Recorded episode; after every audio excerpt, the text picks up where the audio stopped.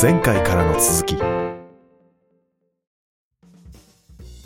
ということで、えー、ホースコーチングシリーズ、今日は3日目の放送ですね。はい。私たちは散々、馬との分かり合いなさを体験して、デイワンが終わってき うん。て、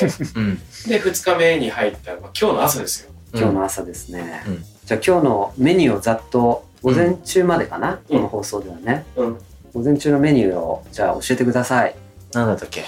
午前中は、田中泯さんの、あの、コンテンポラリーダンスうんのね映画の予告編名付けようのない踊り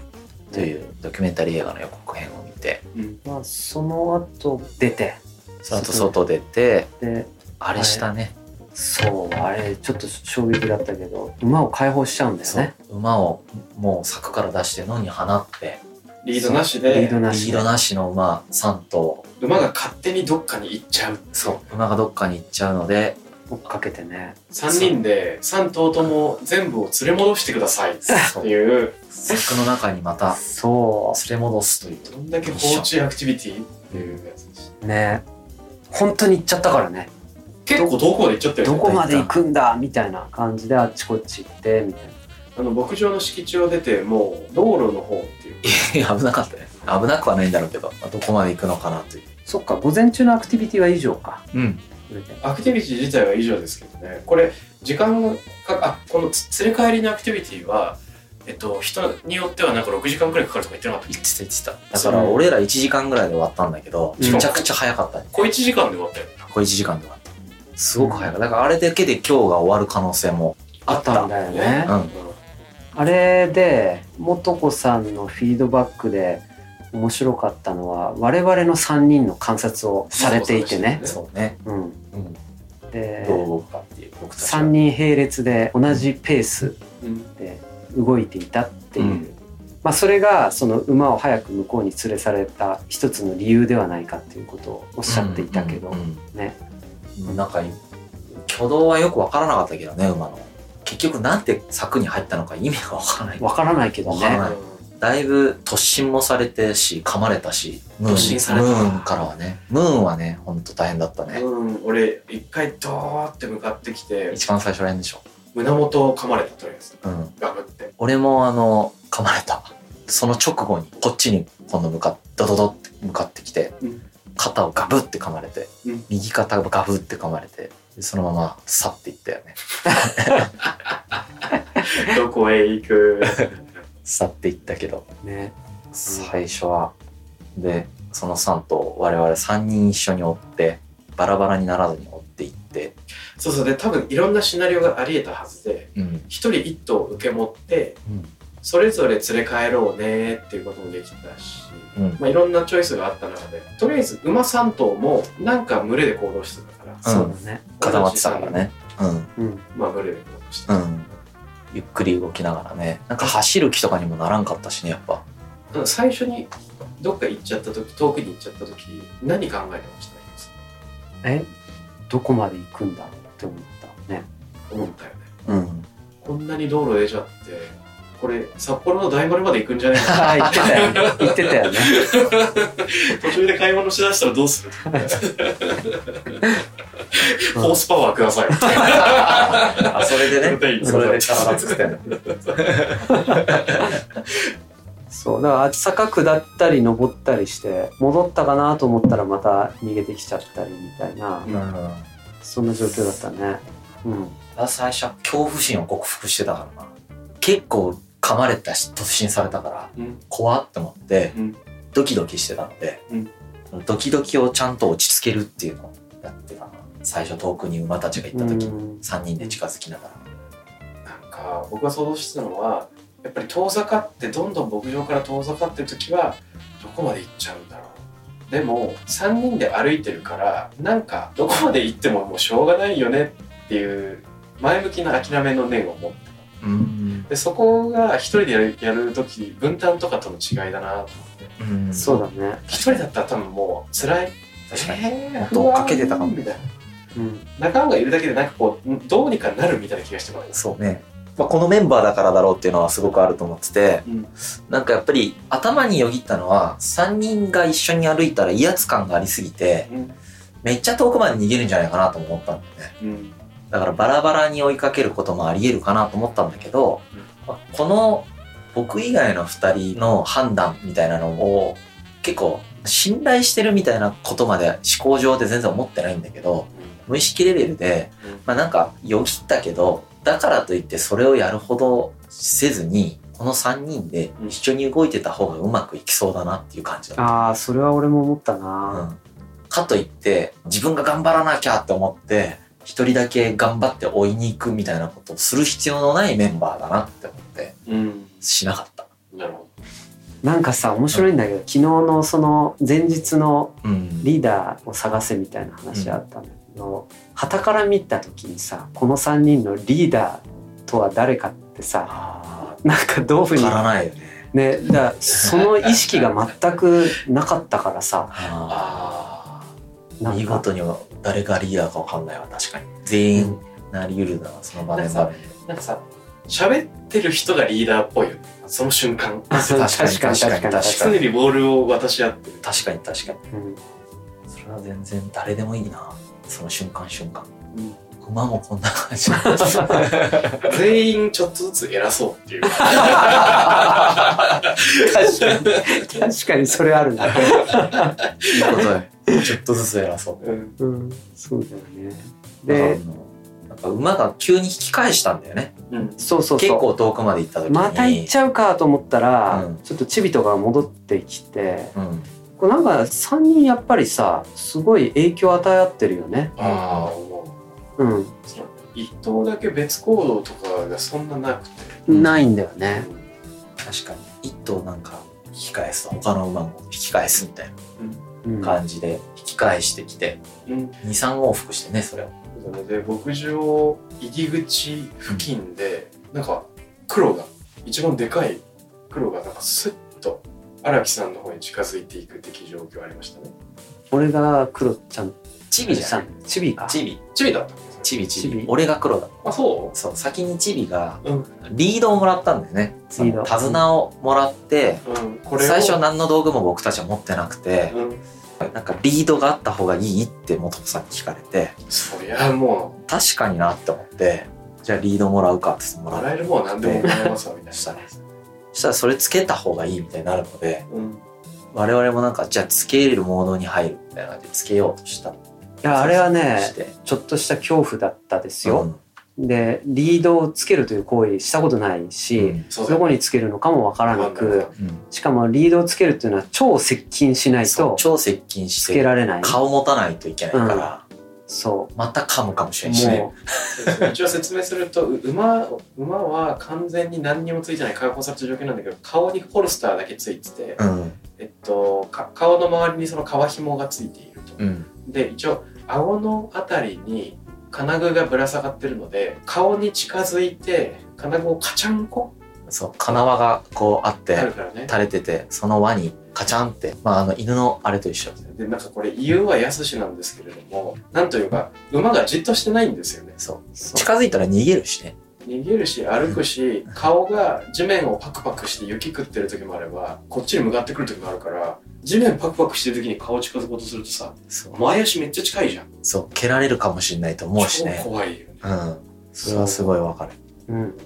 だからねあれはすごい怖かったんだけどだから僕は恐怖心しかなかったんだけどチビの方が恐れてなかったんだよね僕のことを。うん近ってきてたもんねなんかねでつけてくださいみたいなそうだからこいつが恐れてないなら俺は恐れる理由がないなっつってそこでなんか狂心的な感じでカチャってやったうら、ん昨日はあれほど動かせなかった 馬がうんパカパカ動いてくれてそううんそのあまっんちま行こうかっつとか言ったら行ってくれてっていうなんかあの瞬間の一連の流れはものすごいスムーズだったんだけどいいでも分かんない理由がその待って待ってあのさあこいつは俺のことを恐れてないまではわかるんだけどだから俺も恐れなくていいってなんで思えるわけなんでそれさうん狂心の話とかを聞いてたからなのかいやっていうかそんな思考する時間はなかったねもっとこう動物対動物の中で動物対動物でなんかスッて動けた感じはあるうんだからその辺はあんまり考えてなかったねうん感覚的な動きだったような気がする。うんうん、そう、チビうん、黒もそのまま寄ってきてかちなゃんんがかそう手綱つけてくださいと言わんばかりの感じだったのでそそうのまぞまガチャってつけてで引っ張ったらそのまんまついてきてくれてすごいスムーズに柵まで入って、この2匹は楽だったんだよね。そういムやーンが大変だったねでなんかそうすると流れ的に僕がムーン担当に なるわけじゃないですかでムーンカムでシ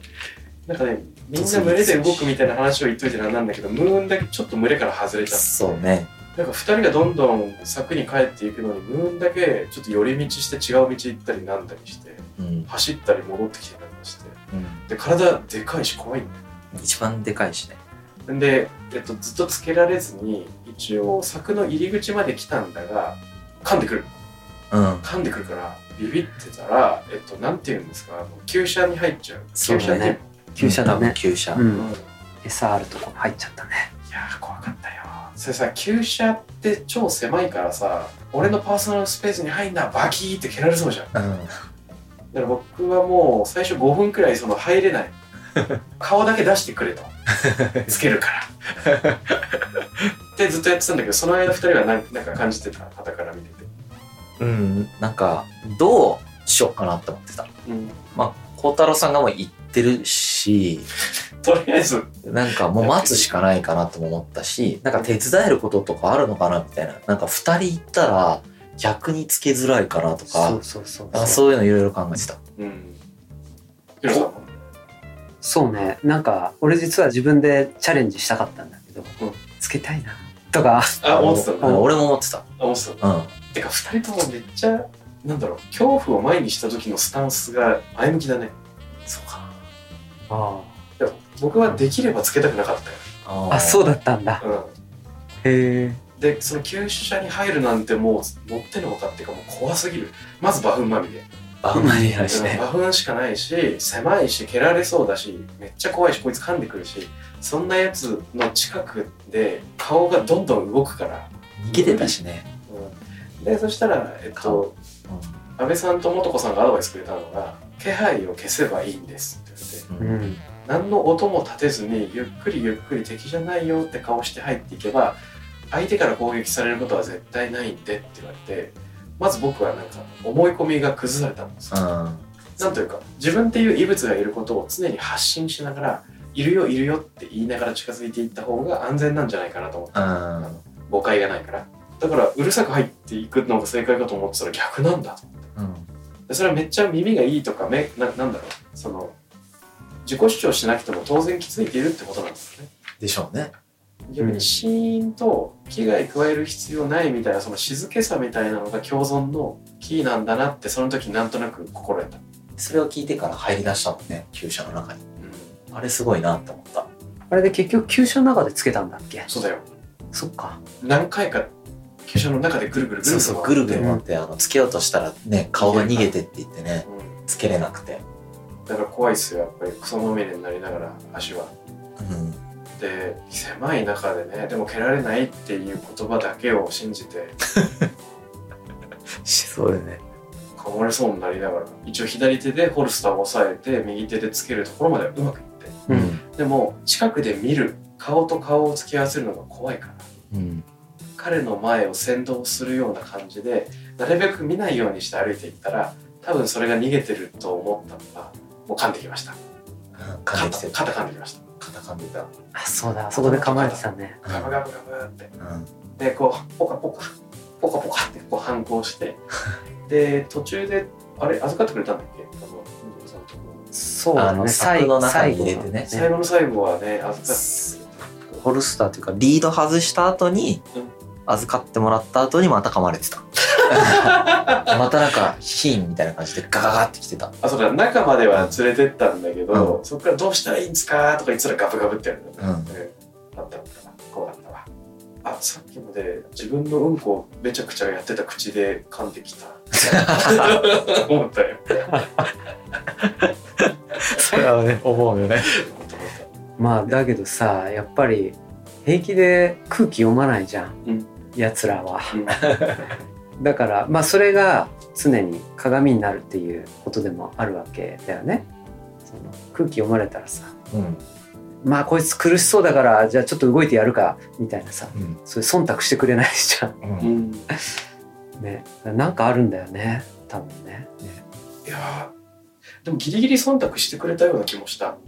例えばその何チビとかがスッと首を差し出したように見えるとか黒とかが、あれはなんか忖度とは違うの忖度というか向こうもそうしたかったんじゃないかなやっぱその時そのもういいよ空気を読んでるわけじゃないと思うんだよねやっぱそのうんなんかずっとこいつらついてくるしまあもう入るかみたいな